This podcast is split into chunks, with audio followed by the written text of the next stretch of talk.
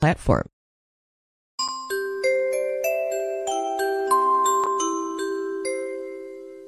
B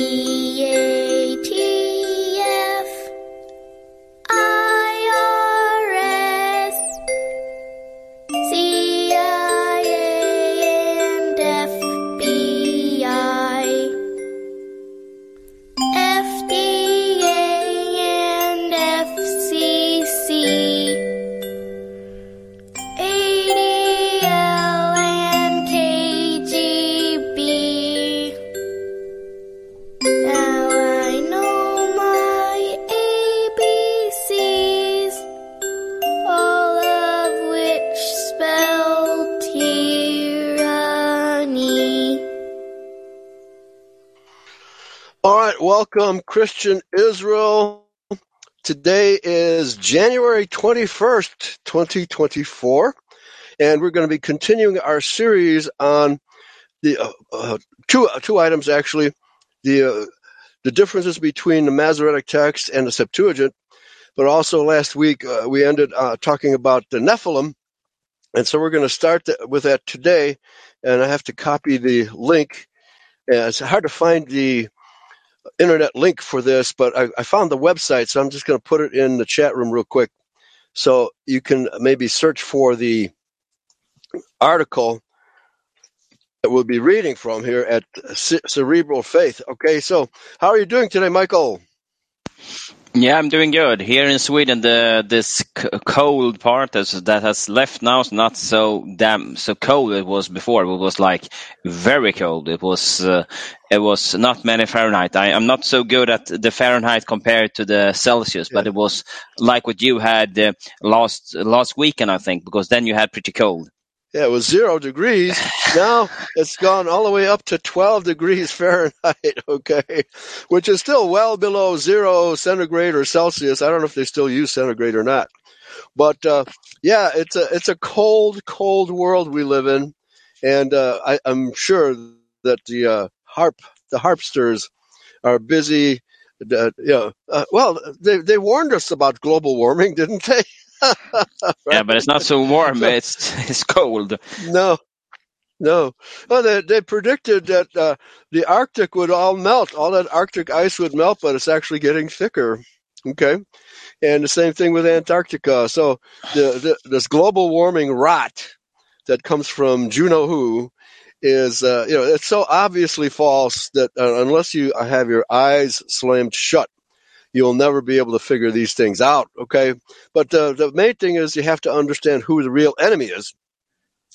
So uh, I'm going to go to your uh, well the article you sent, and uh, which is oops. Okay, I'll have to reopen it. Okay, well, I, why don't you just uh, take it from where we left off last week? While I'm actually looking for the for the link. Okay. Yeah. Um, so this was the article about the, the Nephilim descendants of Cain, uh, Neanderthal, ancient kings, or Angel-Human hybrids. And I think, yeah, like last time we talk, to, spoke about, and, and the best uh, guess they are angel-human hybrids, Right. those Nephilims. Amen. And in the article I, I, I send the PDF to you, Eli, it's on page seven. You will find Page it in seven? the PDF. In the PDF. Okay. Okay, I found it, and uh, uh, please continue.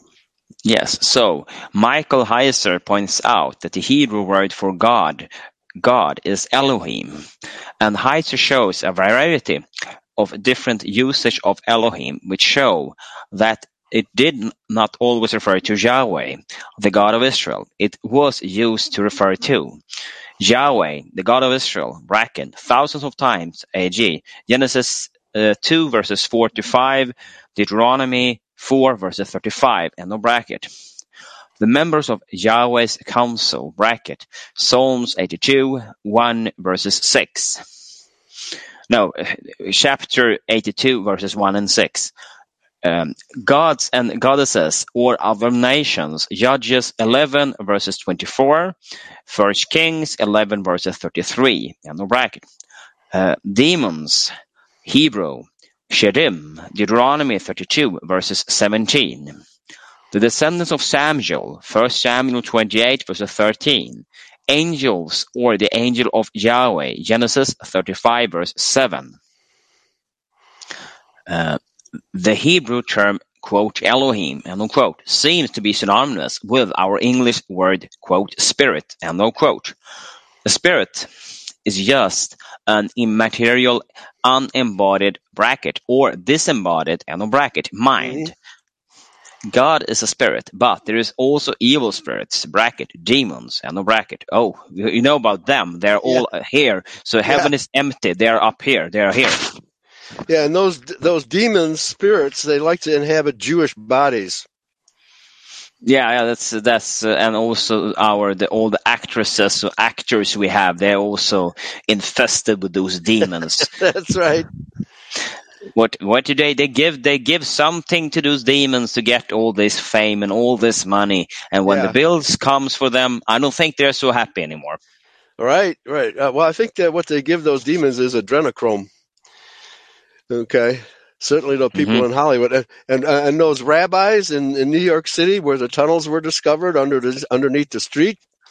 Uh, mainstream media is still covering that up, folks. Mainstream media is still covering it up, but fortunately, we have alternative media that keeps on digging into that situation. We will find out whether or not uh, those rabbis were sacrificing human children in those tunnels. Okay, we will find out, and as soon as we do, we will report it. Okay, back to you. And I was listening to something uh, regarding to these tunnels. I was re- listening to an interview with uh, Stu Peters, that Jewish-looking guy, with uh, Right. um, with uh, Brother Nathaniel, and Brother Nathaniel want to.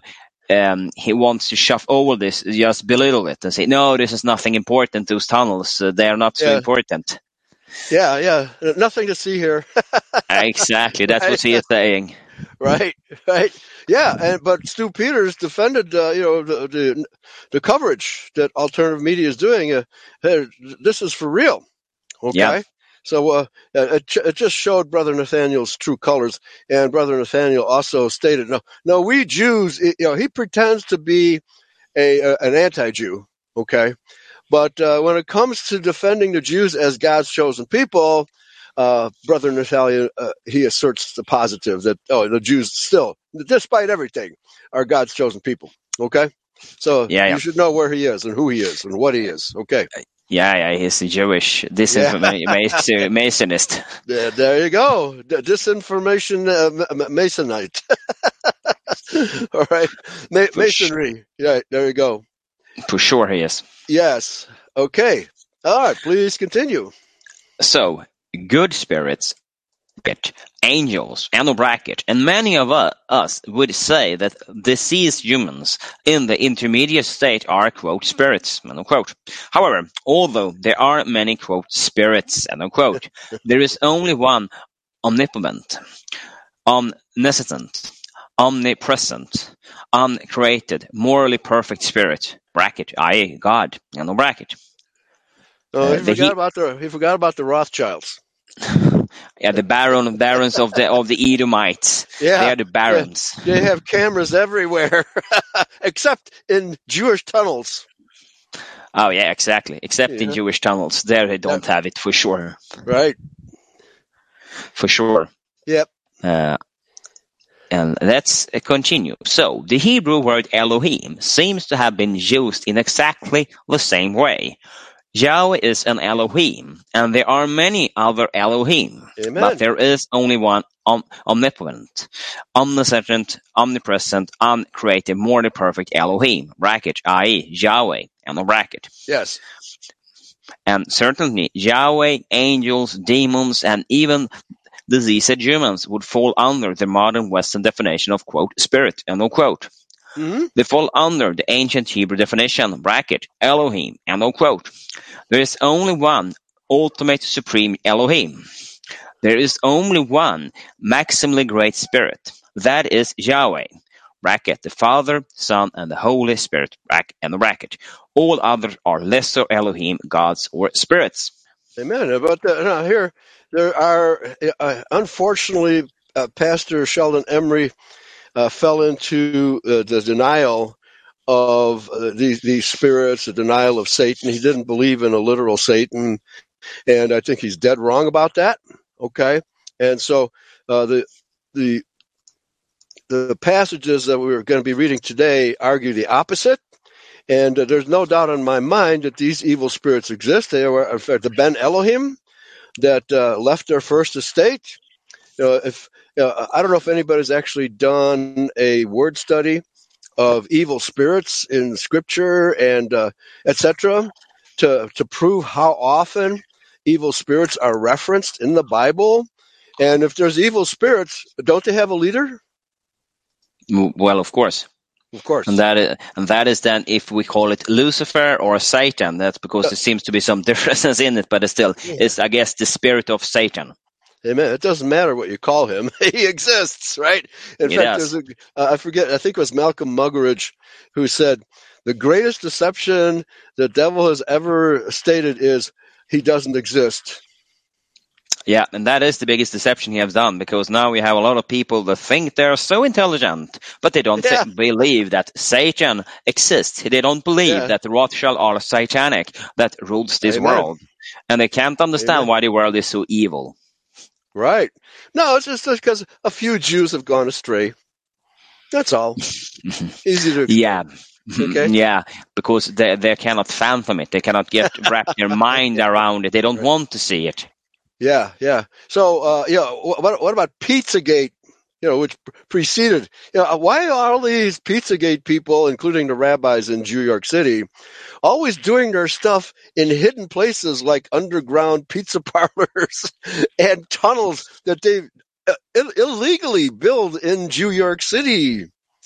Uh, you know, uh, who- they who want to this? hide it. Because Yeah, they want course. to hide it. It is evil. It is the most evil thing you can find. Adrenochrome and child pornography, child whatever you want to find there. That's the only thing they are. That's what Yeah. they're up to. Yeah, Nothing And good come out of it. Right, and they're getting very, very bold in these end times because they falsely believe that they in, uh, own the entire world. They certainly own mass media, but fortunately for us, they don't own the internet. And there are many alternative media sources on the internet which are telling the truth about these uh, swine in human form. Yes, amen to that. They are, and we are, we are all a part of that. So we need to keep spreading it because, and that That's will, that is tr- throwing some grains within us inside of their machinery. So they, uh, they Yeah. cost them a lot of their love, and their beloved money. So it costs them a lot of money that we Yeah. are doing this. Money buys loyalty and assassins. oh yeah, Okay? for sure. Ask the Rothschild; they're expert at it. I. Yeah, absolutely. Okay. Okay. So in Psalms 82, we find that these Elohim, these gods are called, quote, sons of the Most High, end quote, which is obviously interchangeable with, quote, sons of God, end of quote. After all, who is the Most High?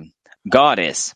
So those who are sons of God are sons of the Most High.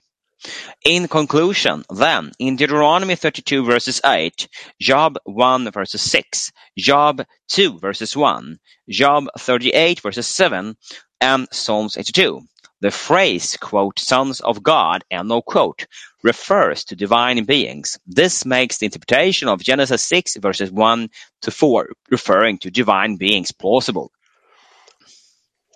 Right. Yeah. Well, I mean, uh, it's all over. It's all over the Bible that uh, the Elohim. If you start in uh, actually Genesis chapter one, the Elohim are the ones who were working for Yahweh in in creating the various species of planet Earth. Okay, and uh, in uh, in Genesis chapter two, I believe it's verse four, where it says uh, the the sons of God shouted with joy in the heavens. right? okay, that means now these are the good divine beings. Right? Th- these are not the ones who later fell in Genesis chapter six, but we see in Genesis uh, chapter three that one of these one of these beings was already here on the earth, and he's the one who seduced Eve. Okay, so just because the uh, the fall isn't mentioned in Genesis three yet doesn't mean it couldn't have happened before Genesis chapter six. Okay, back to you. Thank you. So, Okay. evidence two. Second Peter's um, uh, two. and Jude inter- interpret the sin of Genesis 6 as being the sin of the watchers in the book of Enoch. Yeah, that's Jude, book of Jude. Yeah, Okay. Jude, yeah. Yeah, okay. Uh, 2 Peter 2 verses 4 to 10 says, quote, For if God did not spare angels when they sinned, but cast them into hell, bracket, uh, tar- and a, Tartarus. Yeah, Tartarus, nice place. we, a lot of people go there for vacation. Yeah, and it feels like this place we are right now is Yeah. hell. That's right. But hell is frozen over, as uh, as Brother Aber has announced in the chat room. Hell is freezing over as we Oh. speak. Okay. Yeah, but I guess the the to saying hell is the devoid is the devotion of God's word, and that makes it hell. That's right. Yeah. Amen. um, and committed them to chains of gloomy darkness, to be kept until the judgment. If he did not spare the ancient world, but preserved Noah, a herald of righteousness, with seven others, when he brought a flood upon the world of the ungodly, if by turning the cities of Sodom and Gomorrah to ashes, he condemned them to extinction, making them an example of what is going to happen to the ungodly. Yeah, exactly. Going mm-hmm. to happen to the ungodly. Right. Bad things are going to happen to the ungodly. It's bad enough that bad things happen to the godly, right? But they're going to get their just desserts. Yeah. Yeah, they will. And uh, I mean, when when Yahweh starts to turn up the heat on the ungodly, I mean, if you are close to them, you will feel the heat. You maybe not succumb to it, but you will feel the heat. Heat. Right. Yeah. Okay. So okay. So I'm looking at Second Peter two four, and Tartaru is the Greek word for hell here. The deepest abyss of Hades, to incarcerate in eternal torment, cast down to hell. But this is precisely the area of the universe that Pastor Emery doesn't believe in. okay. So maybe he overlooked the definition of Tartarus. All right, back to you. Thank you. So Yeah. then the Lord knows how to rescue the godly from trials and to Oh, keep the unrighteousness under punishment. He better Until- know. Otherwise, we're in deep, deep doo doo. Right? Okay. until the day of judgment, and especially those who indulge in the lust of defiling passion and Oh, despise yeah. authority. End of quote. oh, isn't the world just like that? And I think when they say despise authority, that is not your godly governments. It is the authority No. of Yahweh God. Amen. Amen. All right. And that's true of Romans 13, which the Judeo Christians, and, uh, you know, because we've been harping on the fact that the KJV and the vast majority of other translations into English and probably uh, uh, Swedish and German and Danish, etc., are all infected with the same Masoretic nonsense, okay, thereby uh, preaching false doctrine in the name of Yahweh and Yahshua. That's what they're doing, folks.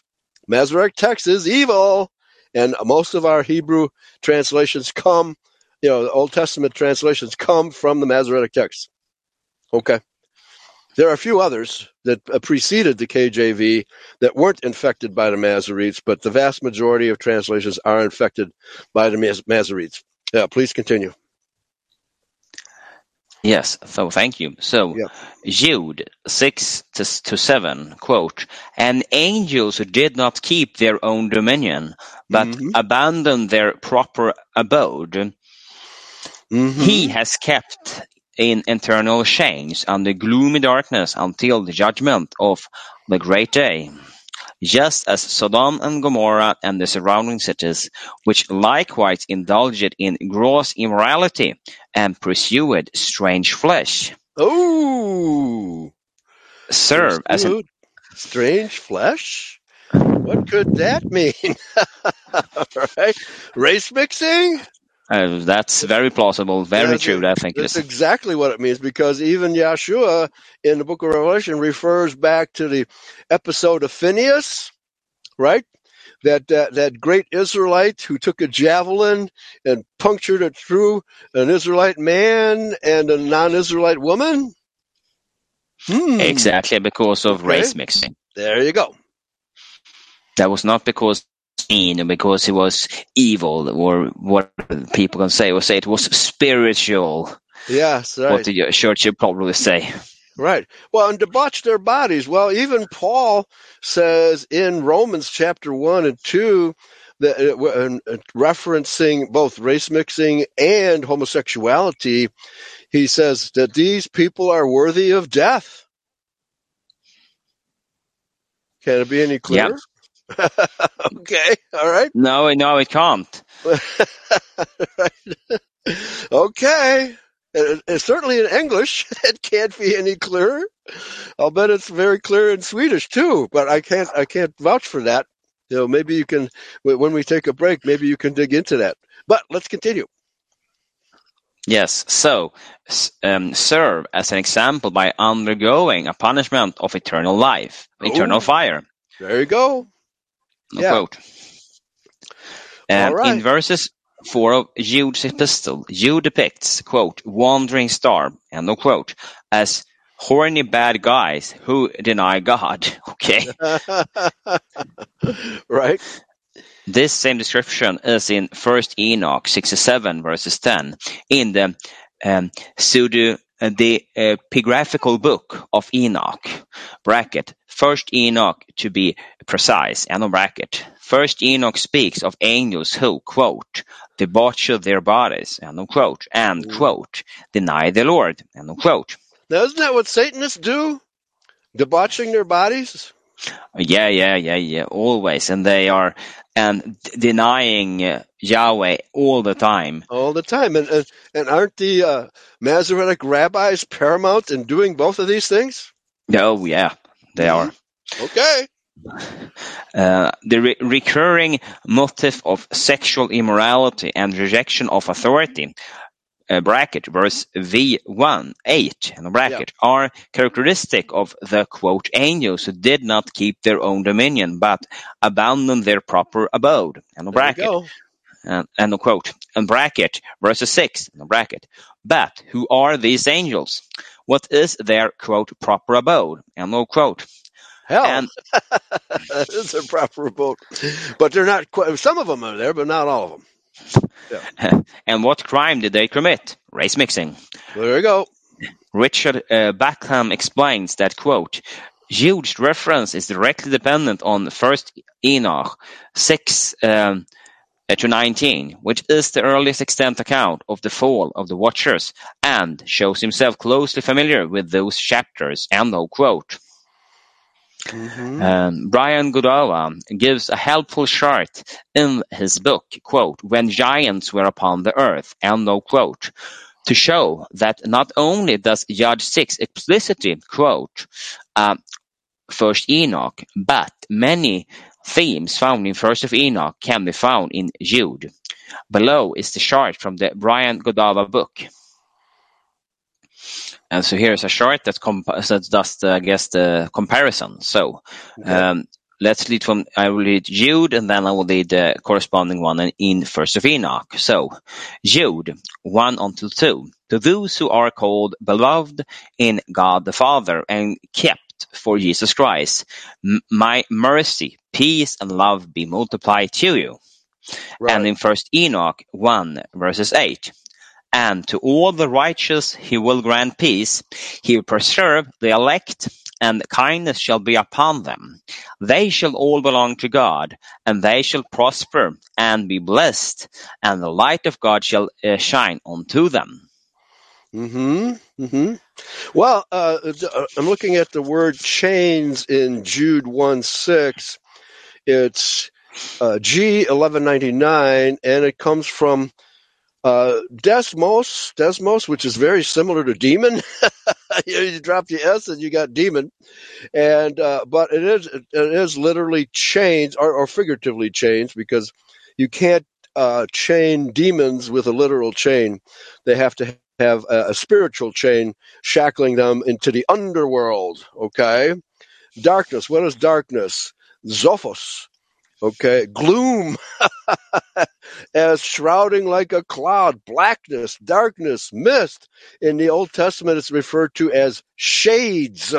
Okay, shades, and and that's what these demons are. They're shades. Uh, they're just they're spi- spirit bodies who lust for uh, incorporation or incarnation into warm, cozy human bodies, right? Okay.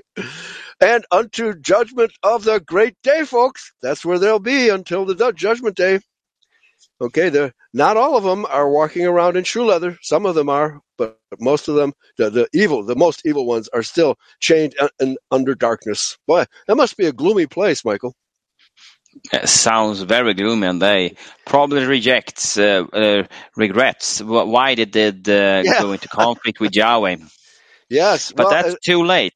Yeah, no, it's, it's, too late. But the the book of Enoch uh, is very clear that uh, Samael, who is the most evil one, the the, the leader of the pack, uh, you know, he goes by different names in different books. Okay, so he said, okay uh, if you join me, you will have fun, fun, fun for a very long time, but chances are you will be subject to punishment. Okay? And he explained to how, how much fun they're going to have until they are punished and said, yeah, yeah, that sounds good to me. And uh, I think it was up to 22 of his followers, you know, uh, accompanied him. And the book of Revelation talks about one third of the angels fell with him. Okay? So are we talking about human angels or spiritual angels that fell with Lucifer? Okay. sounds like spiritual ones. There you go. A pack of Satans. There you go. The leader of the pack, right? And they like to dress up in leather and ride motorcycles to fool everybody. okay. Yeah. All right. No, they will never repent. They can't. Uh, they knew when they fell that they wouldn't be able to repent, that they faced destruction when the judgment day comes. And, you know, and this is why the Jews are so hectic these days, so intent on uh, forcing their will upon the rest of the world, despite the fact that things aren't going too well. Israel is collapsing as we speak. Yet they have no choice because they have to forestall their judgment. They have to. They have no choice. You know, if you're if you're walking to the gallows blindfolded and your hands tied behind your back, Eh, aren't you going to struggle? right? Especially if you're Probably. a Jew. Yeah. Well, yeah. Probably, Satan yeah. means adversary. Now, who's the adversary of our world, of the white world? Yeah, it is the Yeah. Jews, of course. Yeah, right. Yeah. Well, it, it, it means both. It's, it's a spiritual adversary and a physical adversary. Okay. Yeah, it is. It's both. But yeah. but then when I think about it, most of the time is yeah, it is the Jews because they are promoting everything. But sometimes it is our own brothers that are maybe the bigger obstacle Oh, than yeah. uh, there could be more more into uh, yeah arguing and all, all this kind of stuff so uh, my experience sometimes is that our own brothers is yeah Okay. Is Right. our what do you say our own his own house has to be cleansed first Oh, for sure. Well, wouldn't you say that the Judeo-Christian churches are our adversary right now? yeah they are they are Yeah. Absolutely. All right. Please continue. So, and then is um, Jude number uh, four. Certain people who long ago were destined for this condemnation, and in First Enoch uh, 108, um, verse 7, things sealed in heaven, about to be befall sinners. Uh, and then we have in um, Jude 4, for certain people, designating uh, for this condemnation ungodly people. hmm And first of Enoch, uh, chapter 1, verses 9, to destroy all the ungodly, the works of the ungodliness, which they have ungodly committed, and of all the hard things which ungodly listeners have spoken against him. And we Yeah. have Jude 4, uh, who perverted the grace of our God into sensuality and deny our only Master and Lord Jesus Christ. And in First of Enoch, uh, ver- chapter 67, verses 10, chapter 48 verses 10, chapter 38 verses 2. They believe in the debauchery of their bodies and Mm. deny the spirit of the Lord. Yeah, well, what what did uh, wh- who was the the Jew that runs the uh, Church of Satan in California? Oh, Yeah, what's his name? Uh, I don't remember his name, but it looks yeah. yeah, well, uh, you know, he's on record saying, uh, "I do whatever I please. You know, I, I break every law and and do everything that uh, is forbidden." Okay, well, that, that's Judaism, right? Okay, that is Judaism, folks. Back to you. Um, Jude 6. And angels who did not keep their own dominion, but abandoned their proper abode. First of Enoch, uh, chapter 12, verses 4, and chapter 15, verses 3. The watchers who have abandoned the high heaven, the holy eternal place. And Jude, chapter 6 again, went after strange flesh. Um, and then we have uh, First of Enoch, Oh, hold on. 12. Somebody, uh, I think it was, uh, uh, yeah. Uh, uh, can you hear me? Hello. Are are we having trouble? No? No. Okay. Yeah. Because um, uh, I forget who put it up in the chat room that uh, the the Hebrew word for alien foreigner is nokri, and he says in uh, in Irish that word still exists uh, describing foreigners. It's a, a, a version of nokri nakar, I think it's called. Nakar. Uh, uh, let me I have to go in the chat room and, and find it. But yeah, again, a lot of these uh, Hebrew terms still exist in our dialect, in in our you know, in our slang, in in our regular language as well. Okay, so back to you. Thank you. So this is from First of Enoch, uh, t- chapter 12, verses 4, and chapter 15, verses 3. And defile themselves with women. Mm, Jude Yeah. number. yeah, uh, Jewish horse, right? Okay, female horse. Sometimes there's a male inv- involved as well. So let me see. Ah, yeah, what's the Irish term? Okay, yeah, here it is. Uh, knocker, N A C K E R, is a word uh, for foreigner, alien, used by the Irish. It's usually applied to gypsies and travelers. Okay, and uh, the Hebrew word is nokri, and so the, we have the remnant of that word nokri in Irish, knocker, N A C K E R. Back to you. Thank you. So Okay. Jude number 6 again. He has kept in internal bonds on the darkness for the judgment of the great day. First of Enoch, uh, chapter 10, verses 12. Bind, bracket, the watchers and the bracket for 70 generations underneath the rocks of the ground until the day of their judgment. Uh, 6 slashes 2 uh, Peter's uh, 2 verses 4. Cast them into Tartarus. Okay, here we go. Tartarus, that's the underworld. Yeah, and then in First of Enoch, chapter 63, verses 10, being cast into the oppressive Sheol. Sheol, yeah, hell. Now, uh, Sheldon Emry is uh, famous for saying it just means the grave. No, it means more than the grave. it means the underworld as well. Okay. So, uh, Sheldon Emry didn't do his research well enough. Okay, back to you. Yeah, do you want to read all of it? Okay, uh, uh, yeah, just uh, real quickly, I, I was uh, searching, you know, uh, where did you leave off? I uh, left off at, oh, where did the article go now? Um, it is uh, figure one, Jude and First Enoch's literary parallel. So after Oh, this this uh, com- comparison, this this uh, change, it's on page nine in the PDF. Okay, very good. Jude versus First Enoch comparison, and uh, Anton LaVey is that Jew. Thank you, uh, thank you for that post in the chat room. Uh, Anton LaVey, he just added an A between the V and the Y. Levy, Jew, you know, Levy, very common Jewish surname. Okay, Anton LaVey. All right, let's continue. All right, Jude. To those who are called, beloved in God the Father and kept for Jesus Christ, may mercy, peace, and love be multiplied to you. So, first Enoch, verse 8 And to all the righteous he will grant peace. He will preserve the elect, and kindness shall be upon them.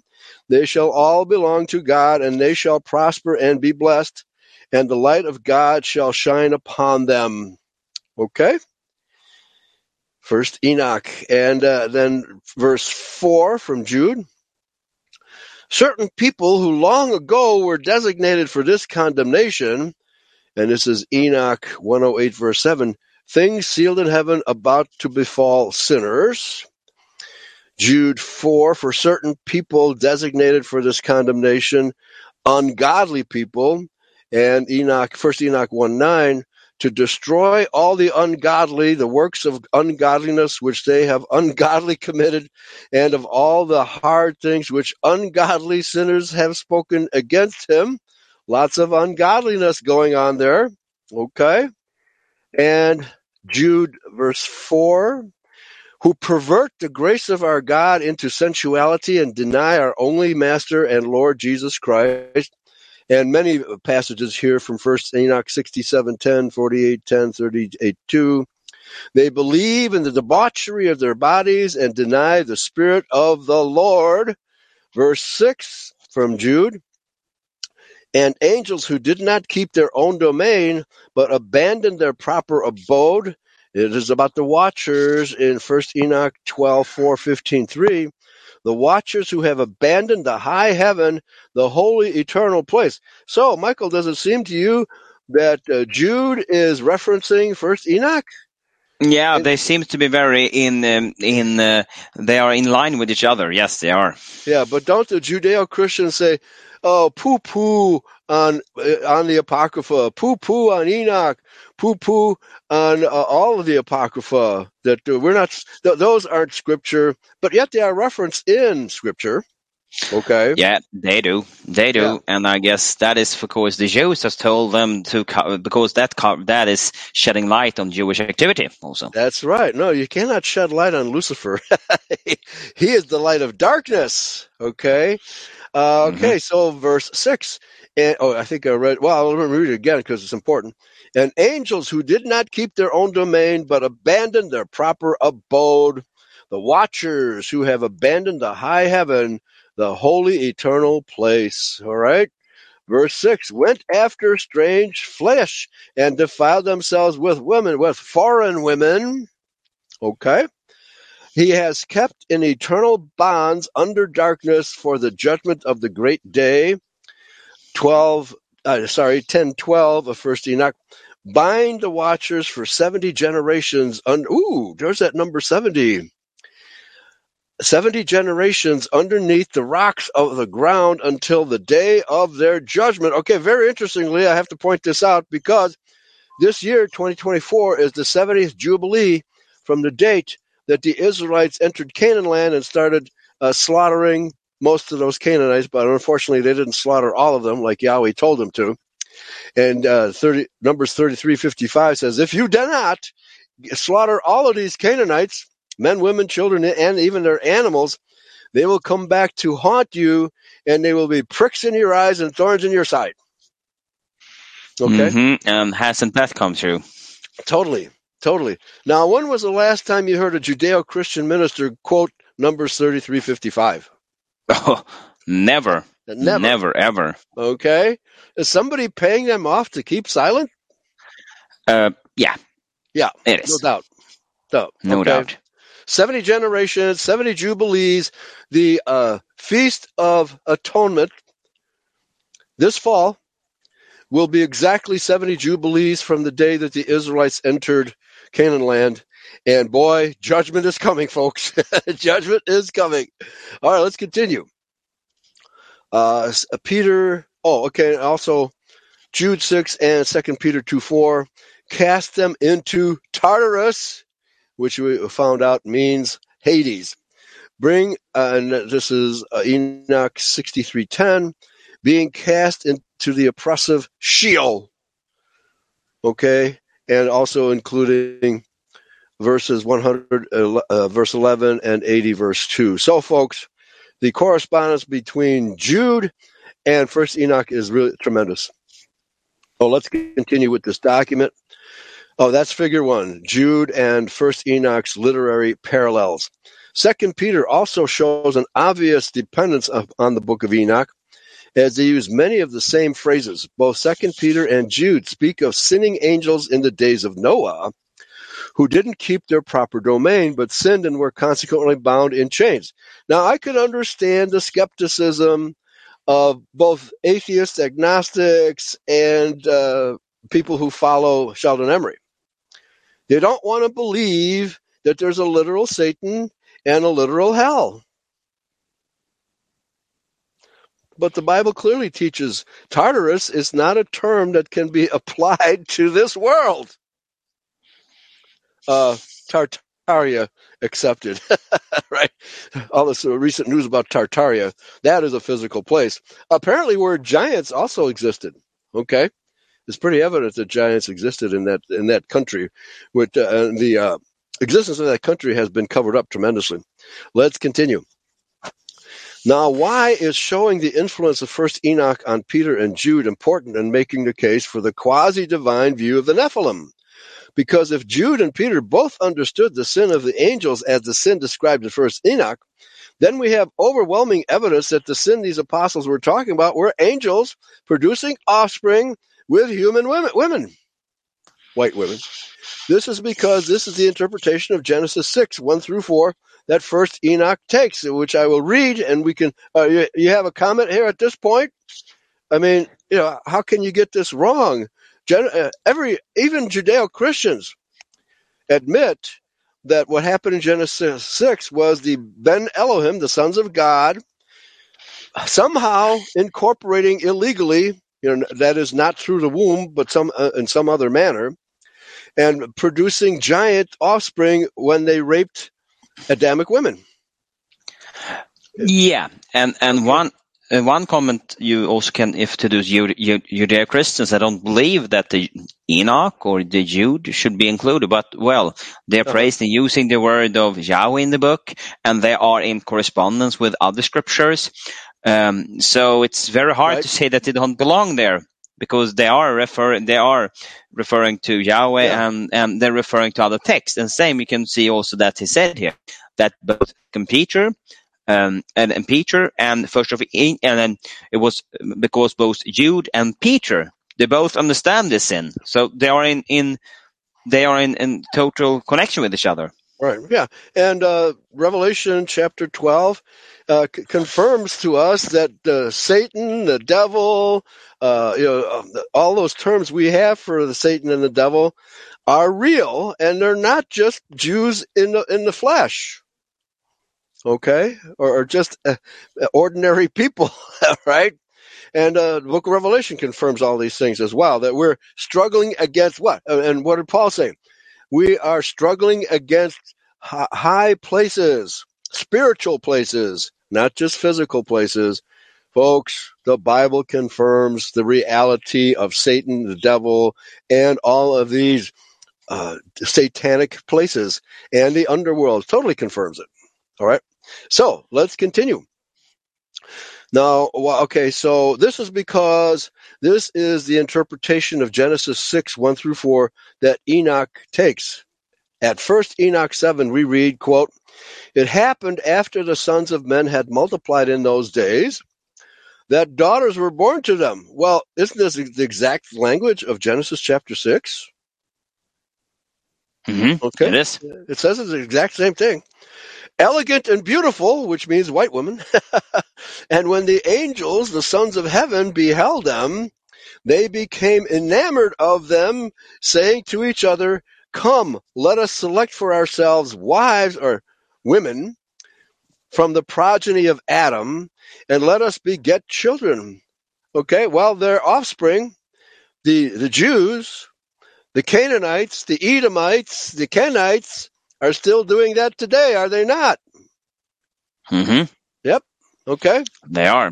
Yeah, and uh, if you don't understand Genesis three fifteen, that this is to be taken literally, like a literal fallen angel seduced Eve and begot the race we know today as Jews. Okay, then their leader Samyaza said to them, "I fear that you may perhaps be indisposed to the performance of this enterprise, and that I alone shall suffer for so grievous a crime." But they answered him and said, "We all swear."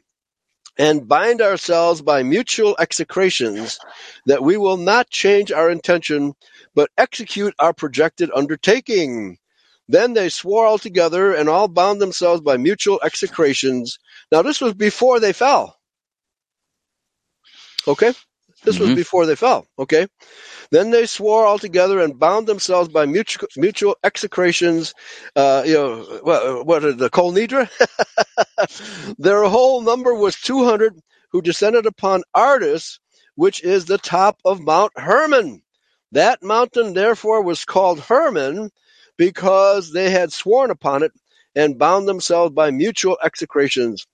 These are the names of their chiefs Samyaza, who was their leader, uh, Urak Abar, Uraka Baramiel, Akibiel, Tamiel, Ramuel, Daniel, Ezekiel, Sar- Sarakniel, Azael, Armers, Batrael. Uh, I'll turn it back over to you. Anane, Zavabe, Samzavael, Etriel, Turel, Yamyael, Araziel. These were the prefects of the 200 angels, and the remainder were all with them. So there were more than just these 200. Then they t- took wives, each choosing for himself, whom they began to approach, and with whom they cohabited, teaching them sorcery, incantations, Kabbalah, and the dividing of roots and trees. Ooh. Uh, mix, uh, uh, Monsanto, and the women conceiving brought forth giants. That's the Ben Elohim, who uh, whose stature was each. Well, Ben Elohim is sons of God. Nephilim is the giants, and of uh, with all which the, they, these devoured all which the labor of men produced. As the Jews still devour everything we do and turn it into nothingness or hell, until it became impossible to feed them. When they turned themselves against men in order to devour them, and began to injure birds, beasts, reptiles, and fishes, to eat their flesh one after another, and to drink their blood. Then the earth reproved the unrighteous. Okay, well, the, the tradition of these giants is all over the planet, all over the planet. And the conquistadors and the uh, Catholic priests that followed them thought they were instructing the Amerindians on the flood. And then the Amerindians said, Oh, we know all about the flood and we know all about the giants. Okay. But if you have new information, tell us more. right? So, so these Catholic priests were astounded that the Amerindians knew about the giants. Why? Because the giants were there in South America, Central America, North America, and every single tribe, uh, Amerindian tribe in the New World had had their had their troubles with giants and had to d- destroy them, for otherwise they would be destroyed. Okay, so every tradition of every uh, every tribe on the planet knows about these giants, and they the, the flood was not as great in their area. The the deluge was global, but the flood was local. Okay, that's what I tell people. Uh, that's and that's the reality. All right, Jude fourteen to fifteen says, "quote It was also about these that Enoch, in the seventh generation from Adam, prophesied, saying." Behold, Yahweh came with ten thousands of his saints to execute judgment on all and to convict everyone of all the deeds of ungodliness that they have committed in such an ungodly way, and of all the harsh things that ungodly sinners have spoken against him. This is yet another citation of First Enoch, which says in First Enoch 1 9, quote, Behold, he comes with ten thousand saints to execute judgment upon all, and he will destroy all the ungodly and convict all flesh of all the deeds of their ungodliness that they have ungodly committed and uh, ungodly, ungodly, ungodly. Right? Okay? That's what it is. The, the parallels between Enoch and Jude and Second Peter are incredible, folks. Absolutely incredible.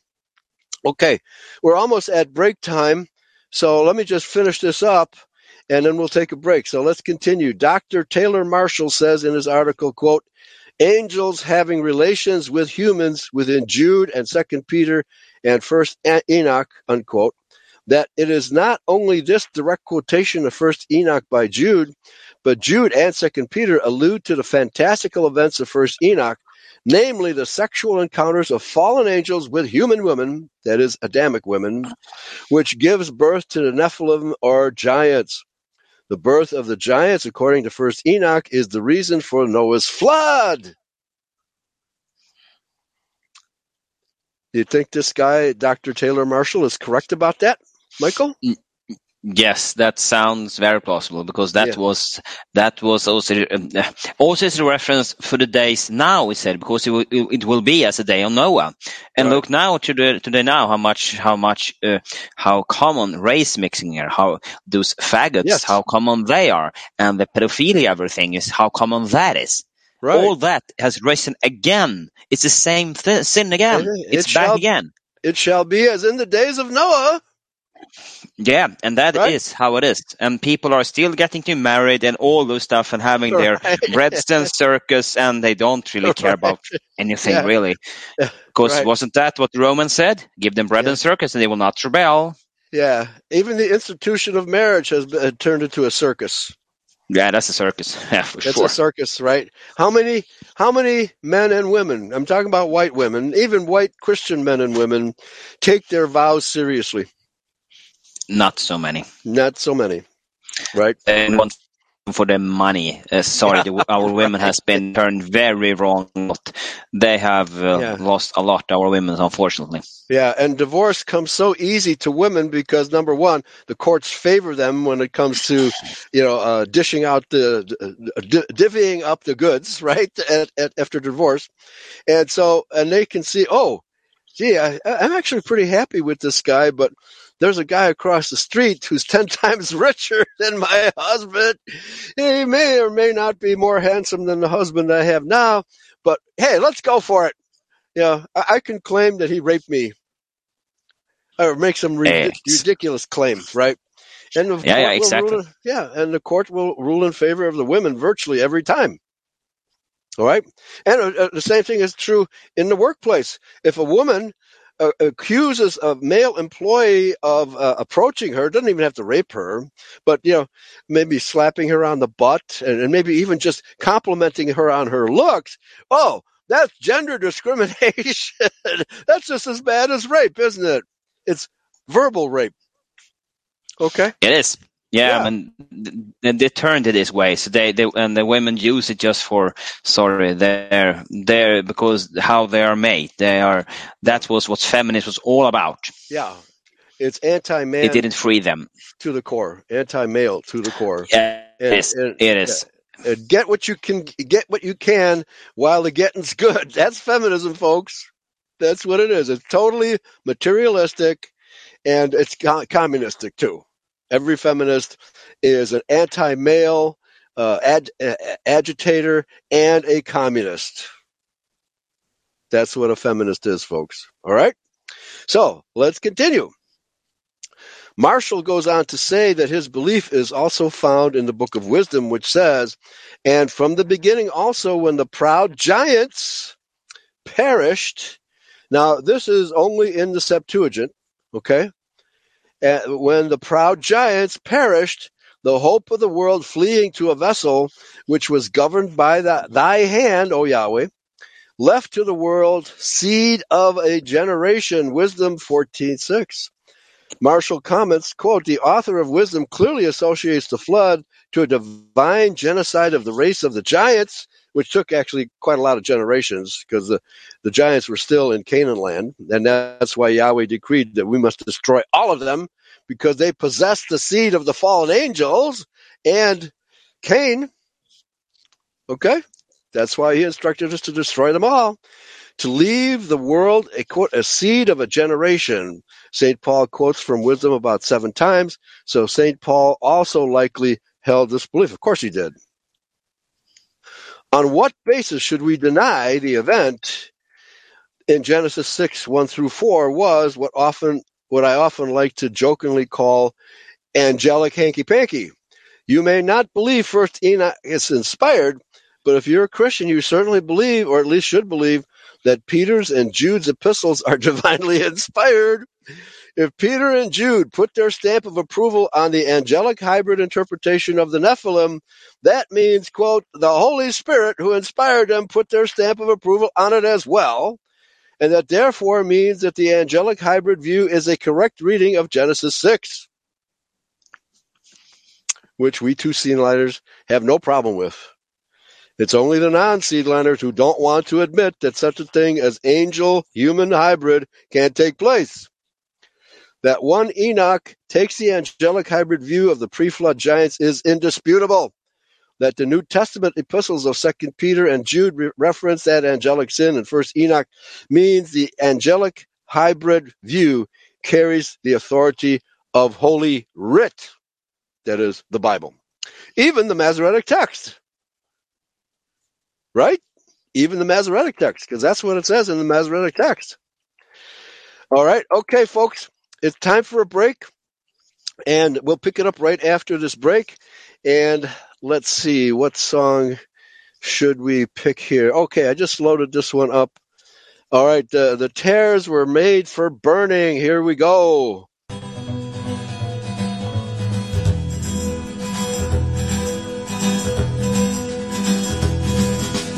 You keep saying you're God's chosen people. Someone's coming to put you in your place. You've been messing with the people's money, yeah. You rob us with a smile on your face. These lips are made for talking, and that's just what they'll do. One of these days the Lord is gonna walk all over you.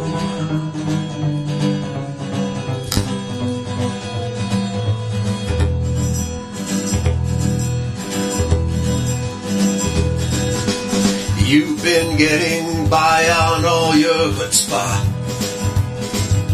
Assassinations, bribes, wars, and more. The Goy are busy waking from their slumber, yeah. Babylon will surely be no more. These lips are made for shouting, and that's just what they'll do. From the rooftops we will see your judgment coming true.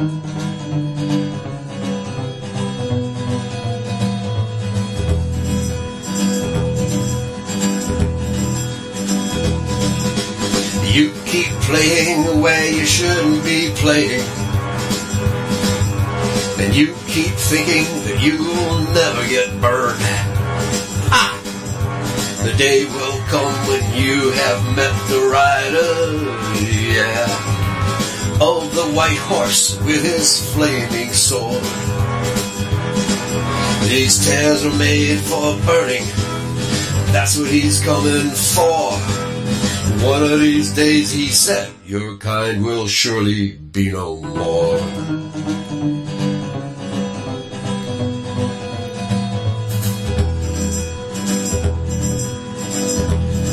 Are you ready, Tez? Start burning. Are you ready, Word? Start hurting.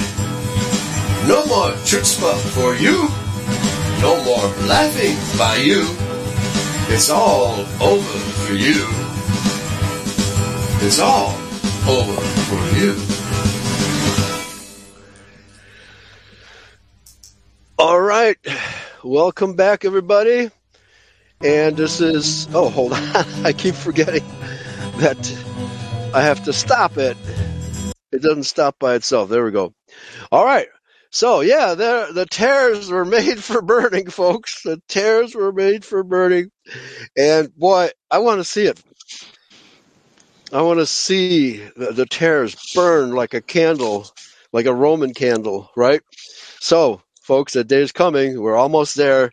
Have patience, Well, it's to have patience and stay godly, as we've been talking about.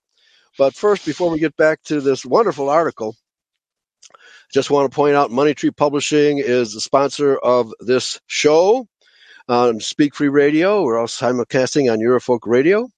And they have uh, wonderful books, and I'm hoping to add uh, a couple of books to this uh, selection here. Henry Ford, the International Jew, The War Against Whites, Jews Are the Problem. Okay, uh, The Great Impersonation, my book, yours truly. Exposing the Lies of History, The Secret Masonic Victory of World War II and of virtually all other wars, Communism by the Back Door by Dennis Wise, The Greatest Story Never Told, Hellstorm. Great stuff, folks. Absolutely great. Uh, Exploding the Middle East Myths. And uh, also, Dave Kahari, he has another website in which he publishes mainly books about the assault on the, uh, liberty. And that's not at Money Tree Publishing. Jewish Supremacism is another title here. But if you want to learn about the assault on the liberty, you, you can just send him an email.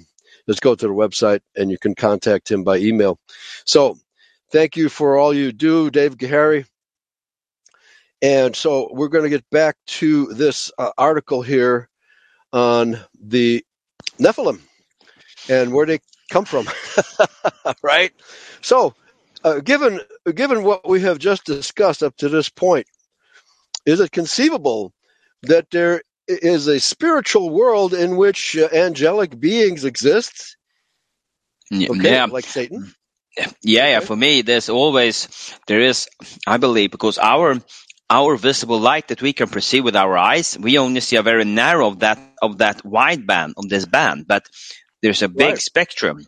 So, but we Yeah. can see everything. So, how do we know? We maybe have, of course, we have angels around us now, right now. We have spiritual beings around us, and and then Mhm. certain, certain. I believe what happens in our life is also due to angels. Can maybe That's right. prevent you from from ending up in a ditch when you're driving on an ice Right. road. Right? It could be if you so you don't uh, uh, step on, so you don't fall when you're out and walking. It could Yeah. be many different ways why, why angels are protecting you, and sometimes when you're not even realizing what angels, but it is. Yeah. Well, Paul says that be, be careful how you treat strangers because one of them might be an angel here to help you. right? So, so don't be uncourteous to strangers. Right? Be courteous until you find out that stranger is a Jew. Right? Th- Then, you, then you can blast them. But, folks, yeah. I mean, the, the Bible. uh, How about the uh, the, the demons that Yahshua cast out of uh, the uh, the what, what do they call them? Uh, anyway, the, the the person who was possessed by demons had multiple demons inside of him, and then Yahshua had to cast those demons out into a herd of swine. Now, isn't it interesting that swine are less tolerant of demons than we are? Right? We get addicted. I s- go ahead. Yeah, when I'm thinking about this, when when you, as you also said, demons, uh, they are here today also, and then we can find in in certain people that are demon. You can say demon possessed, and that's That's right. we can take example the all the different actors and the singers. Uh-huh. They oh yeah. they and they say it themselves that when this comes in me, I cannot do what this guy's doing when it comes into me. Many of the of of those actors says it because they have they have this those demonic entities has entered into them because Yeah. they have given their approval for them to enter them, for them getting getting famous, getting money, and then Yeah. when the bills come, they're not so happy. I sold my soul for rock and roll. Okay. Oh yes, that's what they did, right. or hip hop, or pop, or Oh, whatever you want to call it. That's even worse, right? Yeah, that's worse. that is worse. Yes, yeah.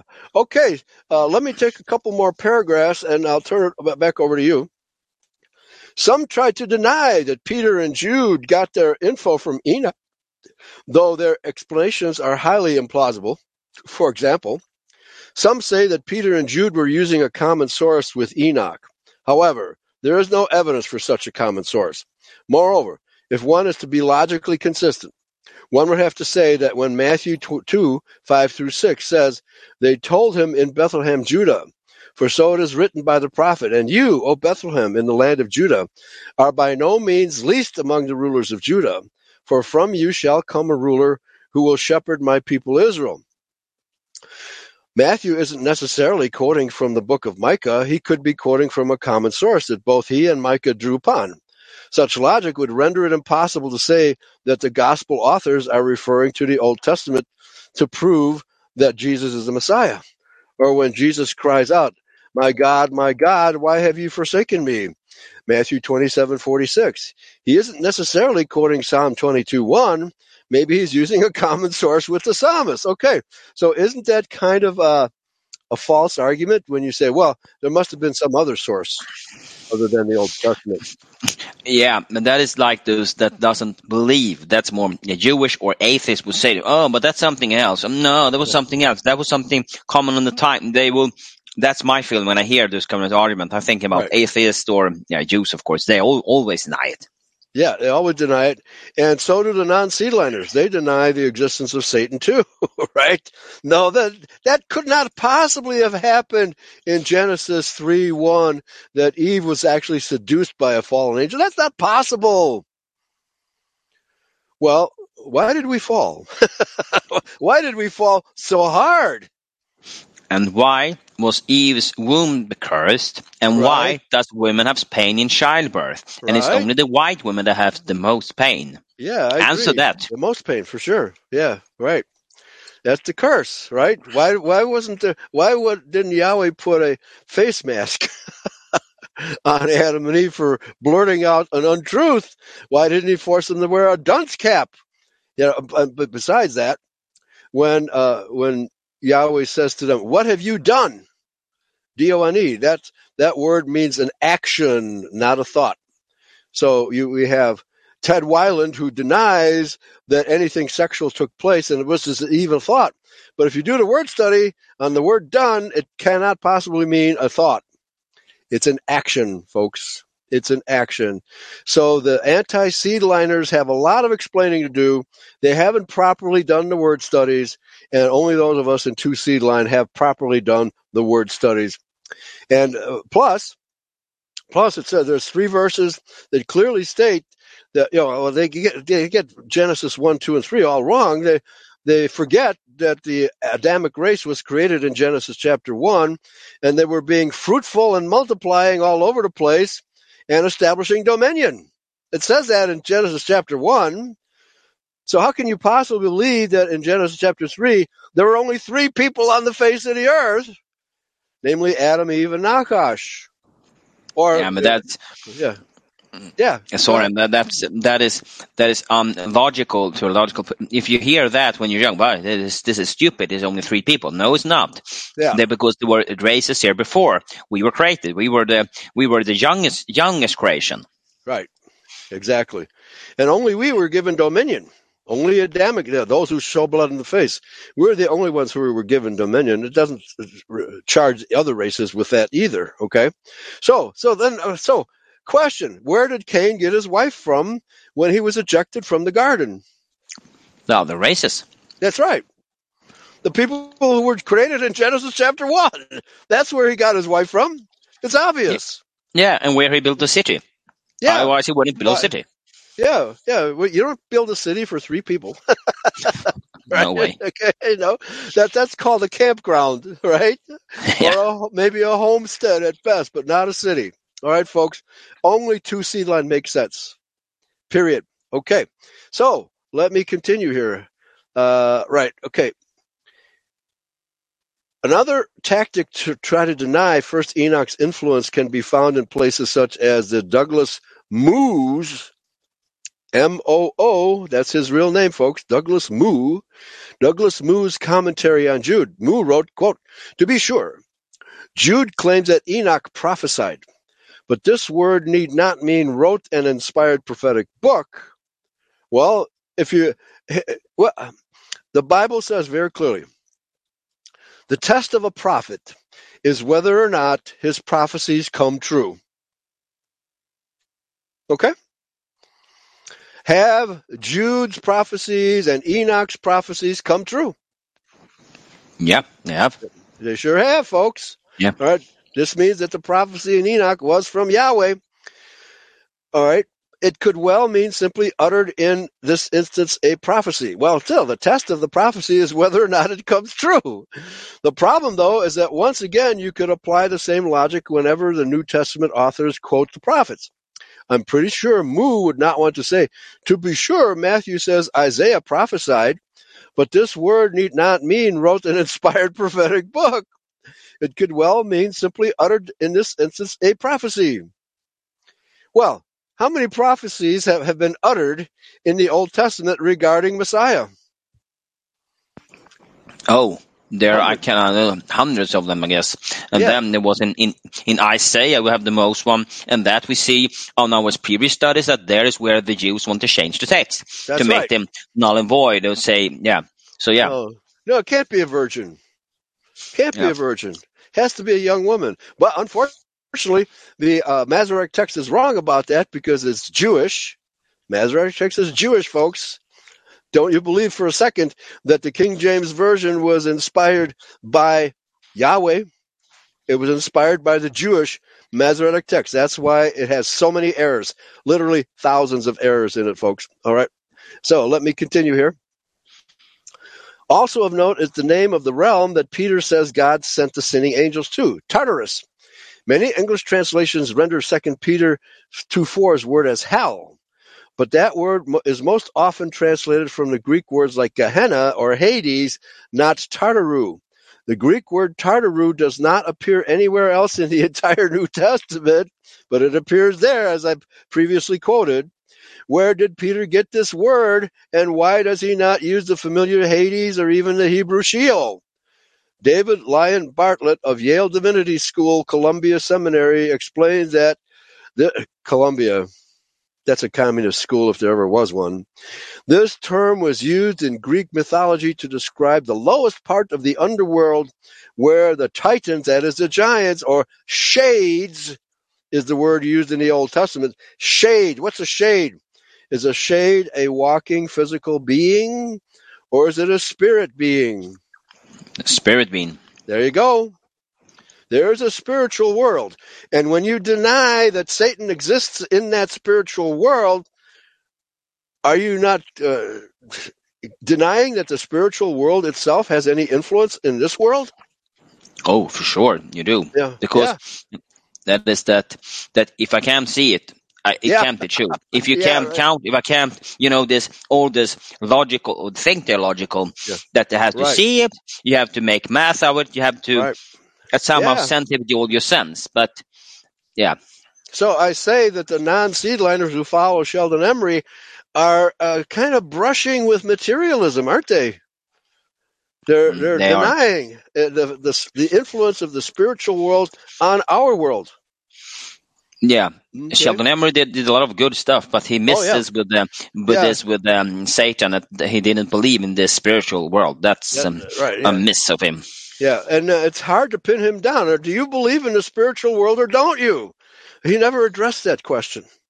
Okay, and there's a good reason why he never addresses because that would blow his uh, no Satan theory all to hell. All right, let's continue to hell, literally.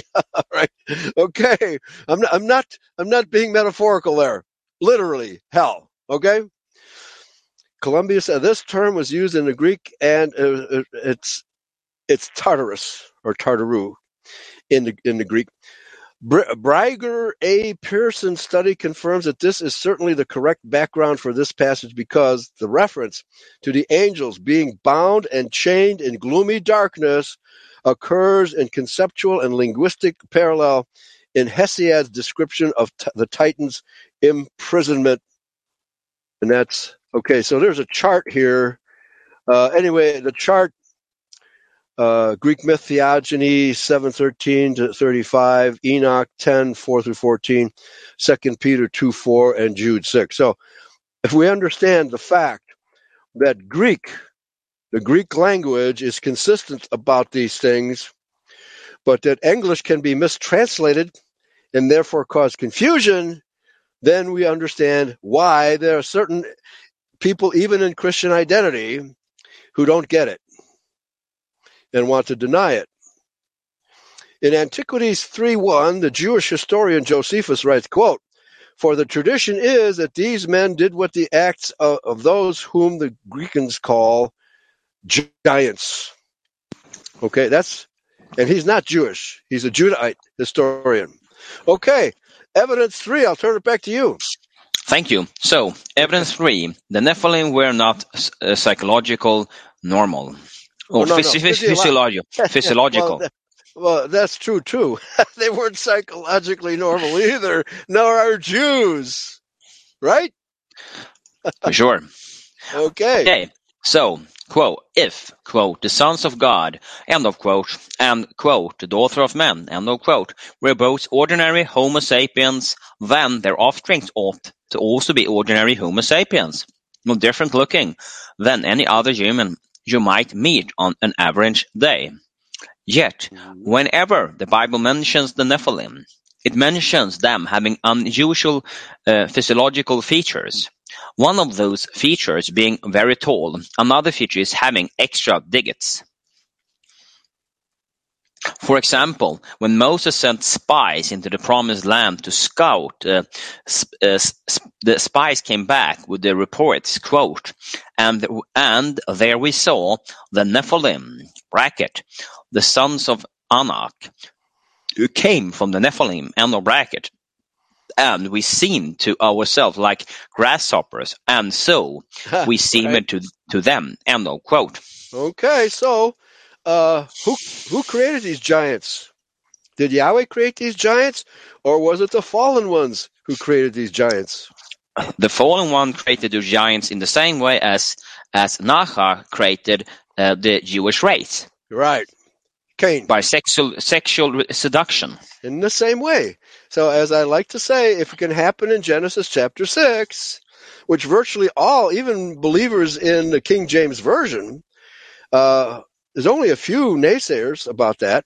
They all believe that these angels fell, they left their first estate, left the heavenly realm, and uh, embodied. Now, nobody can explain how they embodied, but the fact is they did, right? And the whole Bible confirms that they did. And since it happened in Genesis 6, why can't it happen in Genesis chapter 3? Exactly. Okay? All right. Because that's I guess is the only way that that is how Satan, how the Jews, how Satan created. He created by by by reproduction. He didn't create it by himself. That is why they're always so right. into this Yeah. worshiping sexual and being very yeah i don't know about um, about uh, investigating the sexualities Right. Right. because that's where they stem from Right. Now, Eve said in Genesis 4, I think verse 7, when she's still having this discussion with Nachash, you know, I mean, is that discussion metaphorical? Did that discussion pla take place? Or is the idea that Nachash picked an apple, that Eve pi picked an apple off the tree and wasn't uh, was actually having a literal discussion with a snake? Wh- Which metaphor is more believable to you, Michael? She having an actual conversation That's right. An actual and the apple is, Yeah. yeah. and the apple is not found in the bible so that is also make believe that is Yeah. something that i guess that um that came when the I, re- I listened to a show that said that when the crusaders went down to jerusalem those one to do the crusading they got this teaching from jewish rabbis Uh-huh. Okay. Yeah, yeah. But but you know, I suppose if, if Yahweh wants, he can make an animal talk, which he made the donkey talk, right? that that's Jewish theology, donkey talk, right? And uh, there was there was one another literal uh, animal that spoke. I forget where that occurred in the Bible, but it doesn't say that Yahweh made a literal snake talk because if you look at all the definitions of the word nachash, uh, it means enchanter, deceiver, uh, to shine like brass, etc. So, but these are literal definitions of the word nachash, yet the non-seedlers only want to have one definition of the word nachash, which means literal snake. Okay, so that's not what we believe. It, it, we don't believe a literal snake talked a deceiver, uh, a, an enchanter, a uh, what's what's the word? Uh, a, a seducer talked. Right. Now, is it conceivable that that, that Eve was seduced by a literal snake? Uh, no, I can't really. Uh, that's I can't really. Yeah. Uh, that's I cannot conceive that really that that she was seduced by a snake. It, No. When you say someone is a snake, that's when you see some the people. Yeah. Oh, sorry, because people can be snakes. They are like wormy. You can't get them really. They are sneaky. Yeah, right. Yeah, squirmy, right? Yes, wormy. Yeah, yeah. It's like a, a greased pig. You try to grab onto it, and it slithers out of your grip, right?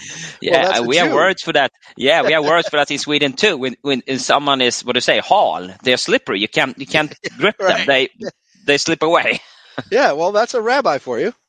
Okay. Yeah, it's, it could be rabbis, could also be Caucasian people that are very slippy. You can't That's get right. hold of them. They are Yeah. very hal. like Joe Biden and Donald Trump. Very, very slippery, right?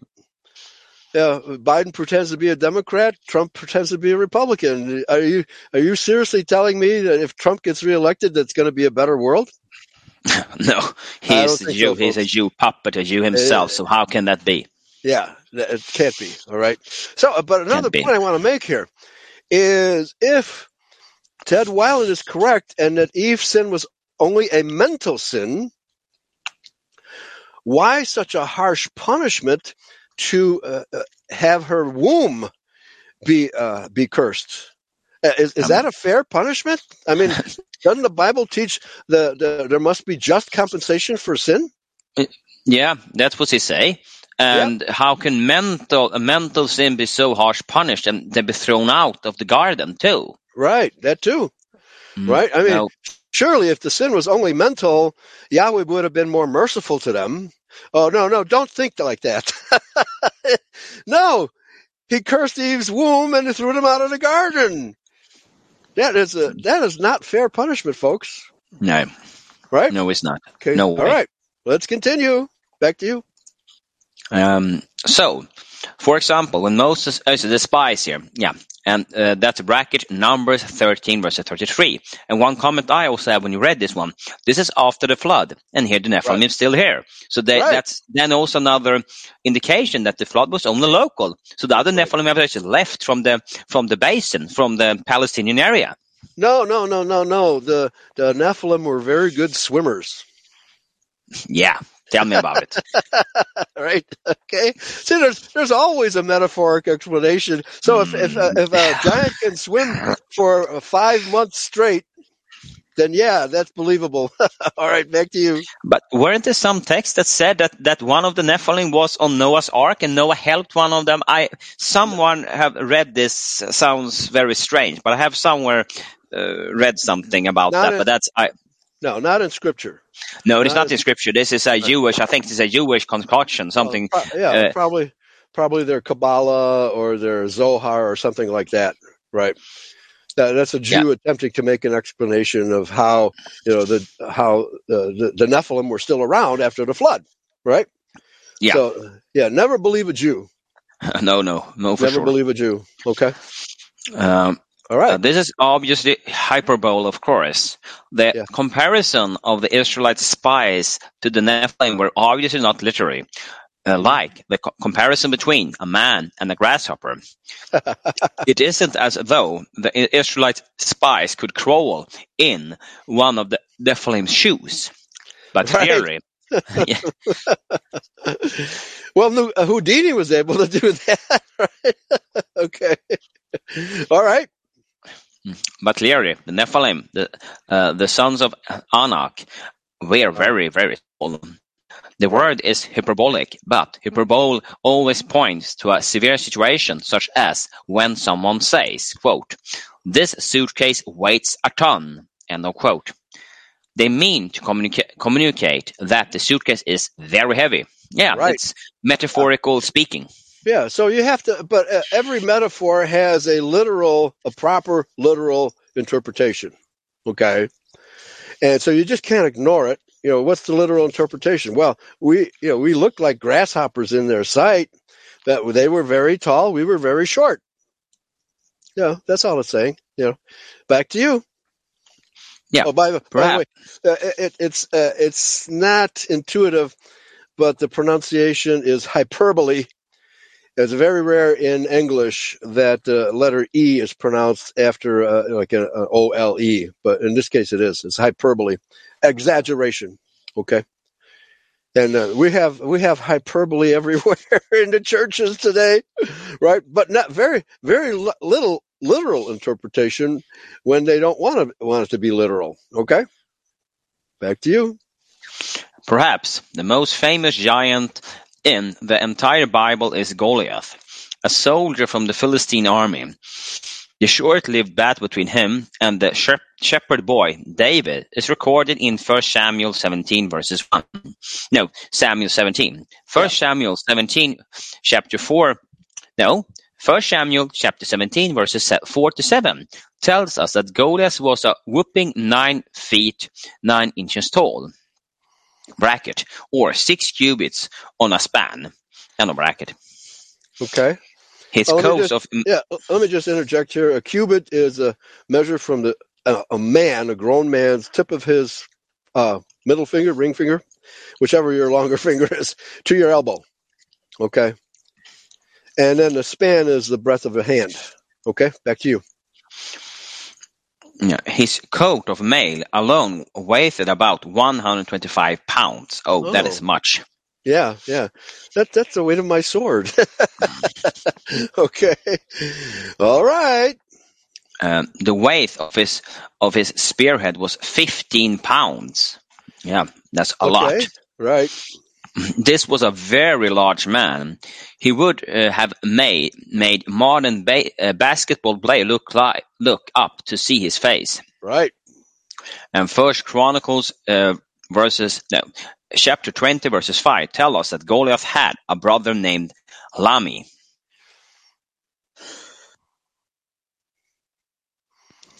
Joshua um, 11 verses 21 to 22 says, quote, Then Joshua came at that time and cut off the Anakim from the hill country, from Hebron, from Debir, from Anab, and from all the hill country of Judah, and from all the hill country of Israel.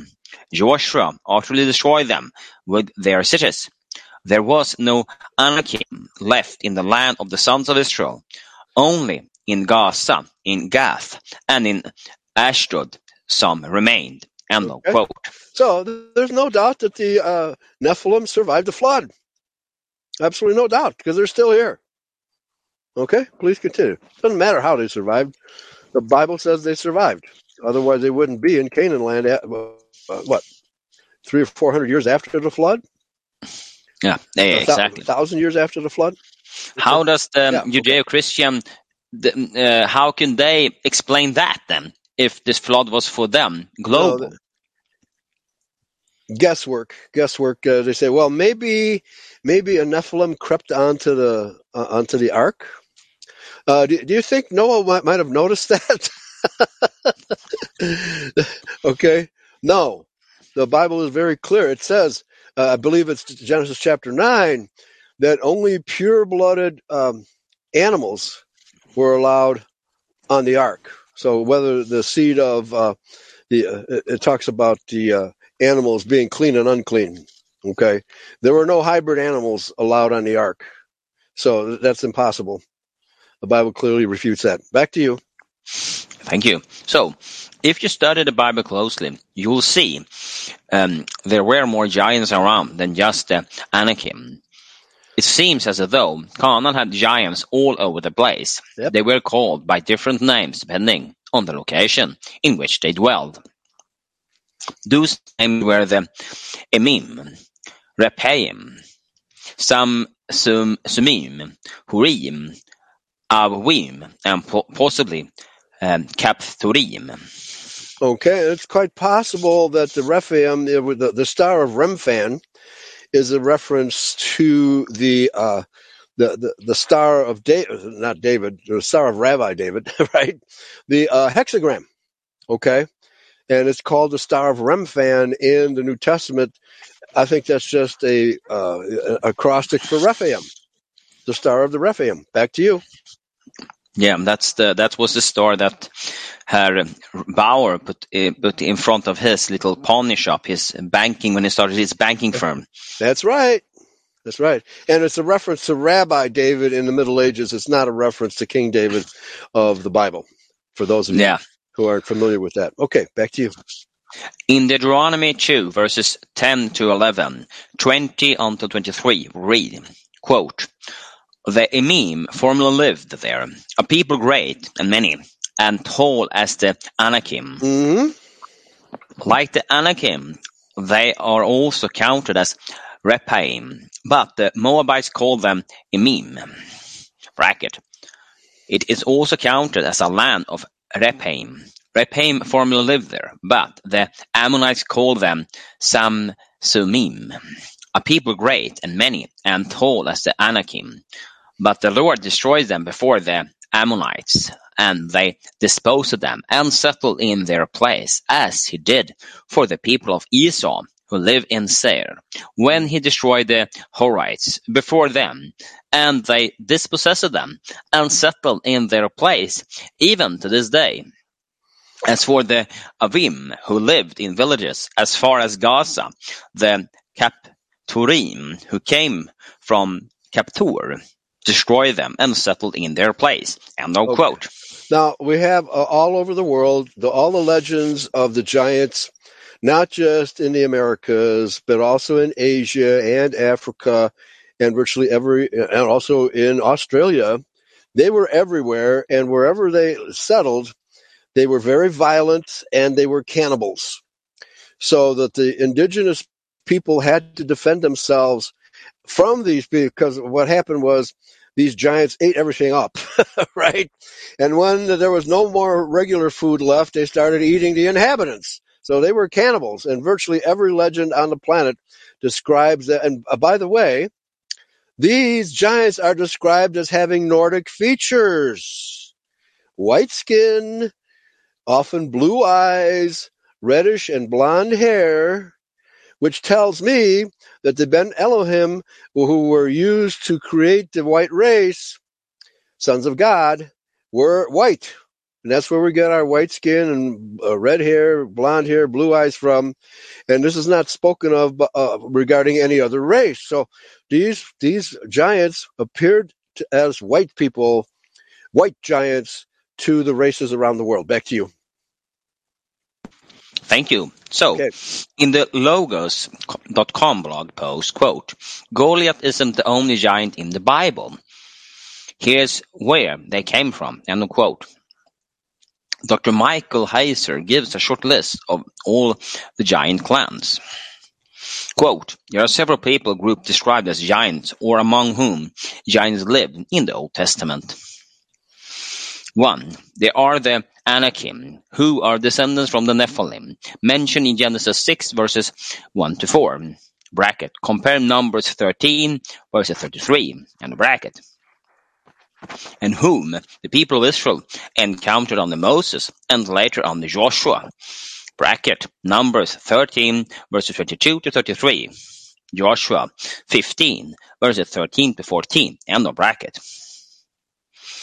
Two, at one time before, the children of Israel traveled through the Transjordan.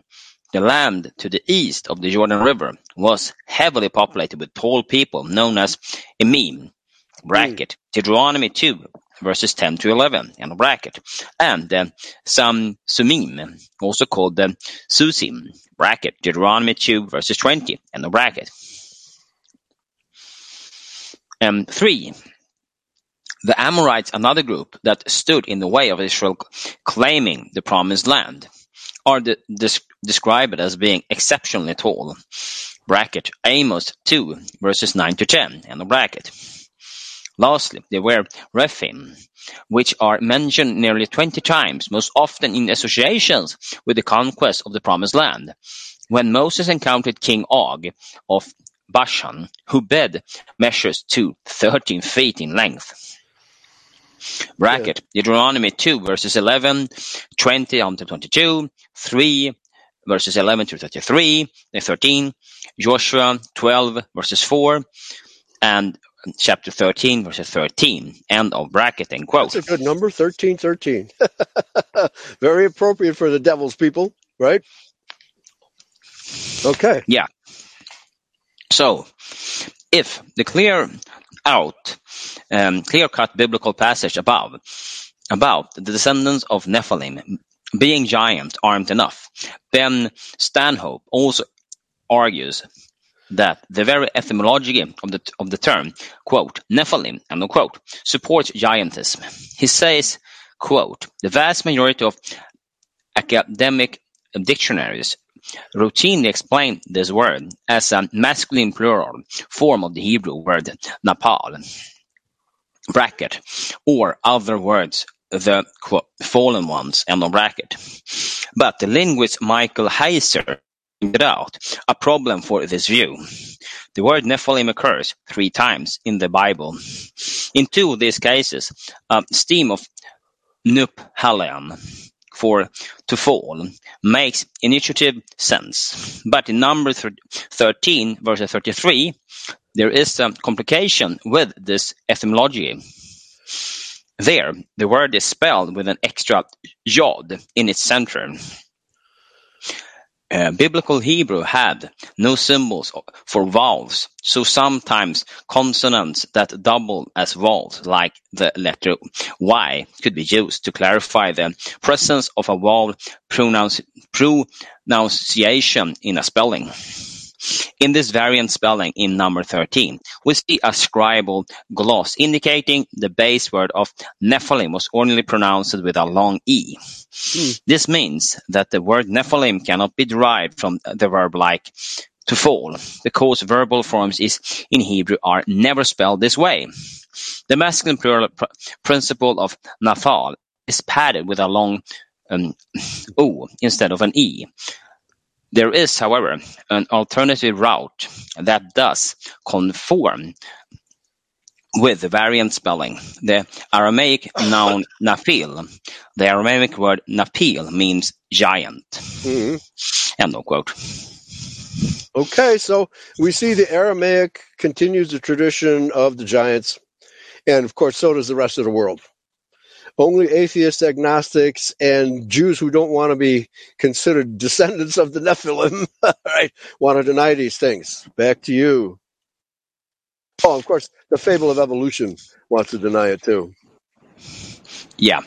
Okay. Uh, Stanhope goes on to say that this etymology is powerfully supported by the fact that Jewish texts from the in, intertestamental period roughly translate this word with Greek word gigantas. And Jewish texts, I don't know if that's Jewish or Judaic text here. Uh, no, the uh, uh, the uh, intertestamental writings they're all Judahite, not Jewish. Okay, the Jews never wrote any part of the Bible, whether Old Testament, Intertestament, or New Testament. That's good. So it's Judaic read- text. Yeah, it's Judahite, exactly. Okay.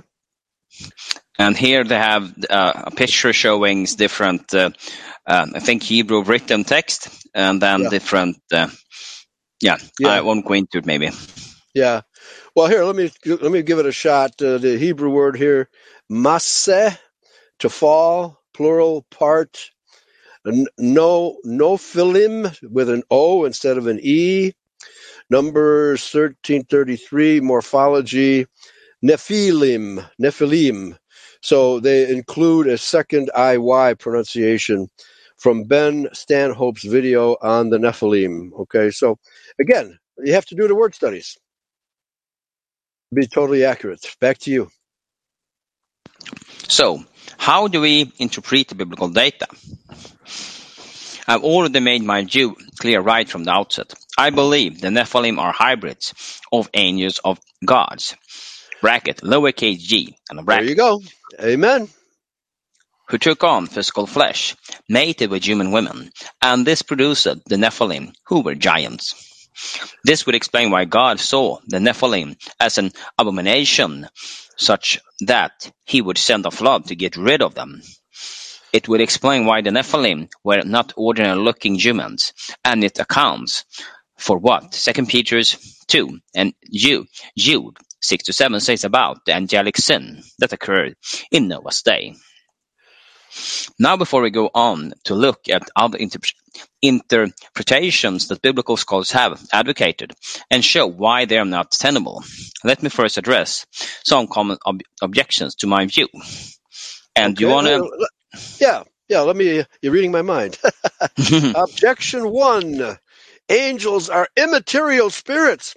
How can a spirit have sex with a biological creature? Well, I mean that's the question. That's the main question. Some object that the very nature of angels prevents this view from being true. After all, angels are spirit beings and humans are biological mammals.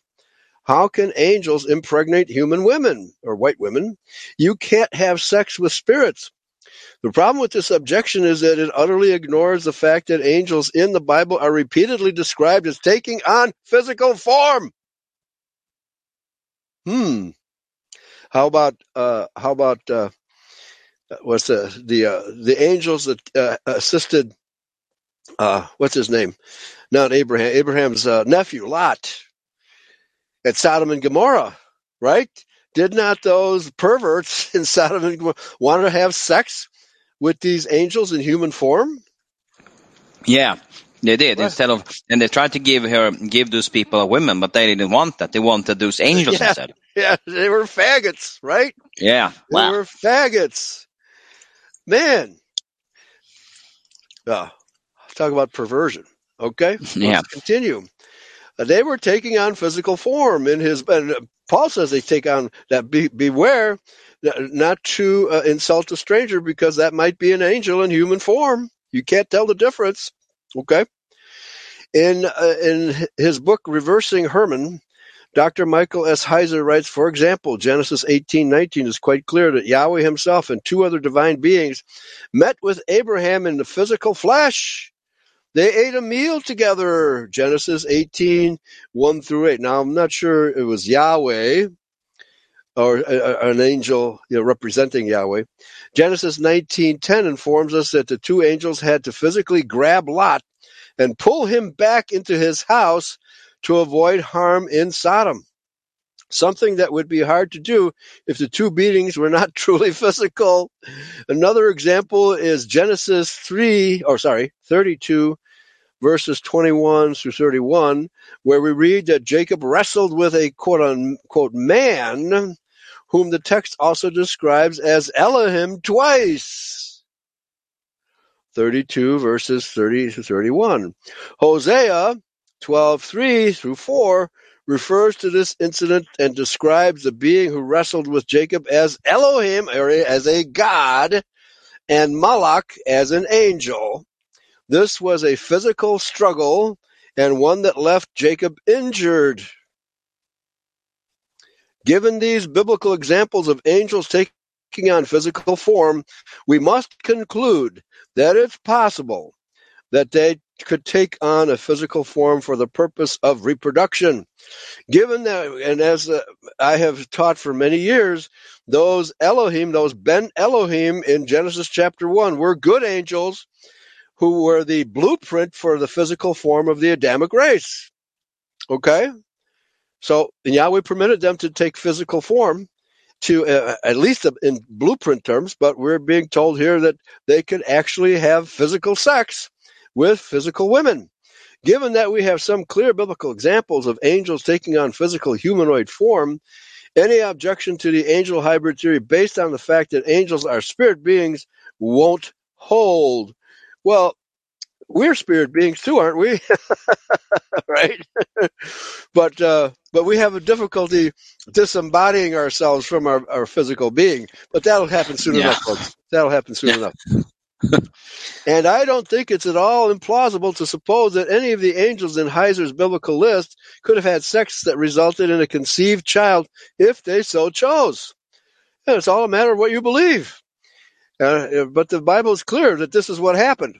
The angels in Heiser's list were obedient, good, God fearing angels, so they would not have chosen to do that. But if Abraham was able to feed angels, they, they ate grub, it seems to me that they could have chosen to do that. Let me ask you this if their stomachs were capable of digesting food, on what grounds would we suggest that their private parts would not work? Yeah. Okay? Right. Yeah. Yeah. Let's be consistent. Right. Let's be consistent. In a private message with someone on Facebook, someone objected that although angels can take on corporeal form, we have no reason to believe fallen angels can do so. All of the angelic examples of the reversing Hermon quotation worked for God and were on God's side. Perhaps this is an ability that God bestows on his heavenly host, as in Genesis chapter 1, when he needs them to carry out a certain task. As such, perhaps fallen divine beings can't take on the flesh needed to copulate with human women. Well, why the exception? Okay, if they can, uh, if they can eat, right, and grab people, and etc., why can't they have you know working sexual parts? This objection is just an expression of personal incredulity. There is nowhere in the Bible that says that angels are incapable of becoming physical under their own power. Of course, angels have all of their abilities because of God, as we do all, for they wouldn't even exist unless God created them, John 1 3. But there's not one biblical verse that indicates that angels cannot become physical, physical anytime they please, which is a good point. If they can become physical anytime they please, there's no, yeah, and then it, it happens. People can materialize right before your very eyes and dematerialize right before your very eyes. Okay? I don't know if I've ever uh, talked to you about uh, Resurrection Mary, who was a ghost that was uh, spotted by hundreds of people on the southwest side of Chicago, walking around on the outskirts of the Resurrection uh, graveyard. I've I've driven that road just mm-hmm. out of curiosity, right? And people have reported uh, one very famous uh, uh, report was Resurrection Mary. Now, normally she's a, a, spirit being with white flowing robes walking down the street, and people have stopped to say, "Can I give you a lift?" right? And uh, and she doesn't respond, and so they keep on driving. But one time she did respond. She got inside the guy's car, drove her to a, a nightclub or a bar, actually. Uh, they had drinks and ate food and then she said, okay, it's time for me to go. So they got into his car. And as they were driving uh, back to the back to the graveyard, he looked at her square in the eye and she just disappeared. Okay? All right? So if it can happen in the Bible, it can happen in Chicago, folks. And it turned out uh, she was a woman who was uh, run over by a car right outside uh, the graveyard. And so she haunts the place to this day. Okay. And by the way, Chicago is a very haunted city, right? There are tours. You can take the haunted city, the haunted tour, which is doing very well. It's one of the major attractions in Chicago. So where was I? Okay, we only have about nine minutes left. Okay, so uh, let me. Uh, pri- okay, okay. So the, this objection is just an expression of personal in- incredulity. I, I don't believe that. I don't want to believe that. Okay. If they can become physical anytime they please, there's no reason to think that they wouldn't retain this ability as well. Okay. Especially should they rebel against Yahweh. Unless the Bible specifically said that God stripped this ability from them. Again, exactly the same point that I made. When Yahweh can make a donkey speak, it tells us, oh, well, yeah, Yahweh made this donkey speak, right? It does not say that Yahweh made a snake speak. Okay? We have to we have to look for evidence that it was a literal snake. It was not a little doesn't Yahshua call these sons of the devil serpents? Yep, serpents, white vipers right? Vipers are now are are they immaterial beings or are they literal serpents in human form, namely Jews? Okay, all right, and they have the ability to speak. Oh, do they have the ability to speak? Oh yeah, yeah, right. Okay, I'll turn it over to you for the last few minutes. Yeah. Objection two. Uh, Matthew twenty-two implies that angels cannot have sex.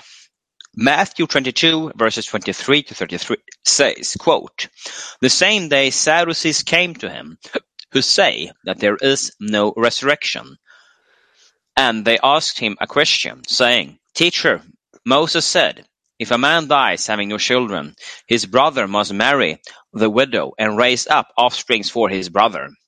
Now there were seven brothers among us. The first married and died, and having no offspring left his wife to his brother. So too the second and third down to the seventh. After them all the women died. In the resurrection, therefore, of the seven, whose wife will she be? For they all had her. But Jesus answered them, You are wrong, because you know neither the scriptures nor the power of God.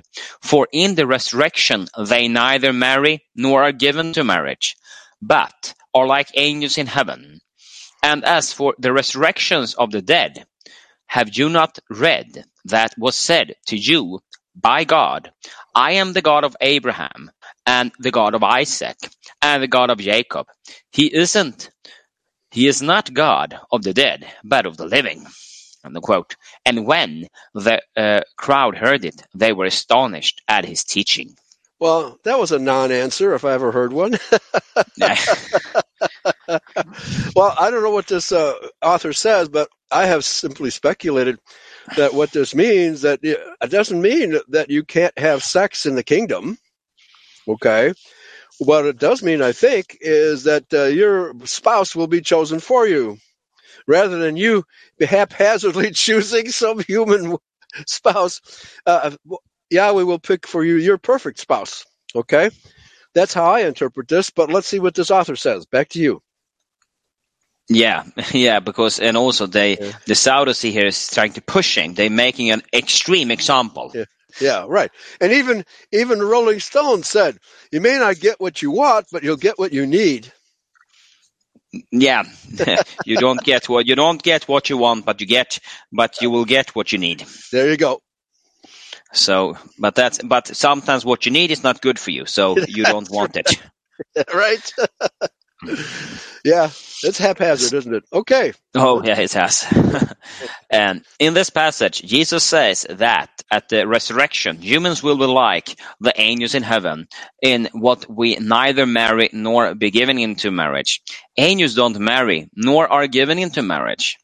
Sex is clearly a part of the marital life. So if yeah, angels right. don't yeah. marital life. So if angels don't get married, they can't have sex bracket, at least not without sinning. No bracket. Well, that's an assumption.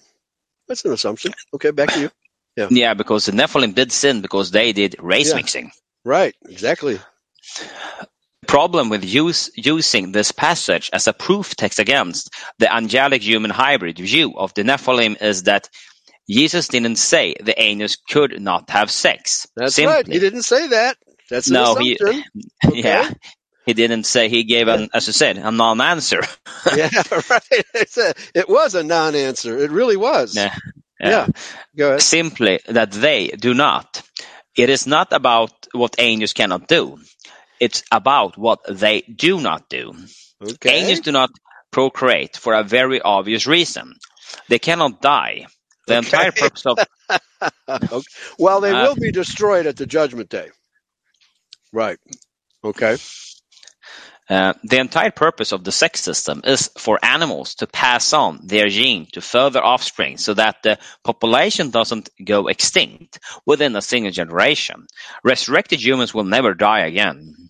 So, since resurrected Christians nor angels can die, there, there is no need for them to have sex and make more of themselves. Well, uh, I don't agree because even Paul says we uh, mortality will take on immortality. Okay? And uh, unrighteousness will take on righteousness. Does that mean that we can't produce children in the kingdom? No. That's jumping to a conclusion too. Yeah, right? it is. Plus, we will be in the middle. We will be both both physical and spiritual at the same time. Mm-hmm. Fully, fully both. That's when we take on immortality, folks. And heaven is coming down here to earth. And we're all, as Brother Abraham likes to say, the kingdom is within you means the kingdom is already here. We just need to act like it. Okay? Yeah. All right. And that's the hard part. yeah. All right. Okay. Please continue. This is good stuff, folks. I'm really enjoying this. Angels, being immortal, don't need to eat in order to sustain themselves either. Right. But Genesis 18 clearly has two angels and the theophanic Yahweh eating lunch with Abraham. Right.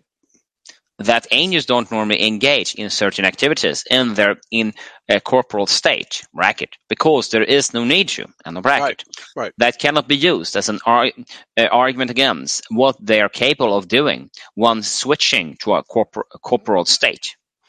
Yes. Okay. So just because, well, but but here again, uh, the fact is that Paul describes it very clearly that we will take on immortality. We will have glory bodies, but who's to say that those glory bodies don't have the capability of reproduction? Okay. So the author's point is that just because angels don't normally do this, that doesn't mean they can't do it. That's jumping to conclusions. But of course, Christianity is not taught by logical people. it's it's taught by uh, what's the word? Uh, adamant people, right? Who adamantly believe that they're right and don't uh, do any further re- research. Okay, Yeah, exactly. They're right? full of themselves. Yeah, forgive me for being adamant at times, Michael. okay, I am an Adamite, right? Adamites can be adamant. Okay, all right. Oh, yeah. So yeah, but uh, it's clearly saying it's telling us that it is possible. It's not saying it's impossible. Okay, but yeah, yeah, because yeah, they jump to sh- jump to conclusions. That's Yeah, right. on on Jesus on on Yeshua's answer. yes, okay, all right, folks. We're going to stop right here at objection three. Whoa, this is great stuff. Thanks for listening. Thank you, Michael. Everybody, stay tuned for the the Dave and Duke show. And this is Eurofolk Radio signing off. And I'll be back at Voice of Christian Israel later today. Thanks for listening. Praise Yahweh. The ammunition. Bye bye.